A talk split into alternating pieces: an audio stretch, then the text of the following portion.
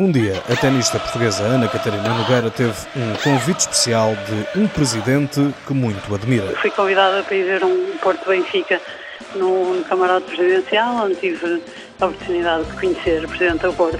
Achei aquilo que já, já estava um bocado à espera, uma, uma pessoa afável, simpática e acolhedora. Ana Catarina Nogueira confessa mesmo que é adepta ferranha, não perde um jogo do Porto frequenta o Estádio do Dragão sempre que pode e se Hulk foi quem fez a diferença no Tetra, Jorge Costa é eleito como o grande capitão. Sempre admirei pela personalidade, pela garra que punha em campo, de, de nunca desistir. O Nuno Alves é um bocadinho parecido com ele, mas o Jorge Costa esteve lá há mais anos e para já mantém-se como a minha figura. Tímida para quem a conhece mal, traço que vem desde os tempos de escola, Ana Catarina Nogueira, ou Nogi, como é conhecida nos círculos mais íntimos, licenciou-se em Educação Física, deixou de jogar ténis em 2008 por falta de tempo. Agora é treinadora em Gaia, preza a frontalidade e a honestidade.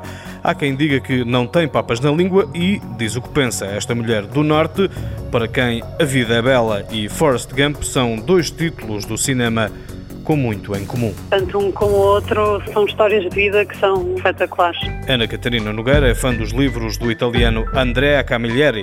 Prefere música eletrónica, alternativa e portuguesa com Mafalda Veiga e Rita Red Shoes no topo das escolhas. Filha de uma mulher natural do Jerez, herdou o gosto pelas dádivas de um paraíso na terra. Tanta coisa, caminhadas, eh, pelos rios acima, depois parávamos para almoçar e fazíamos um churrasco lá no meio das pedras, íamos apanhar castanhas, pescar, eu gosto muito de pescar, no rio já não pesco há muito tempo.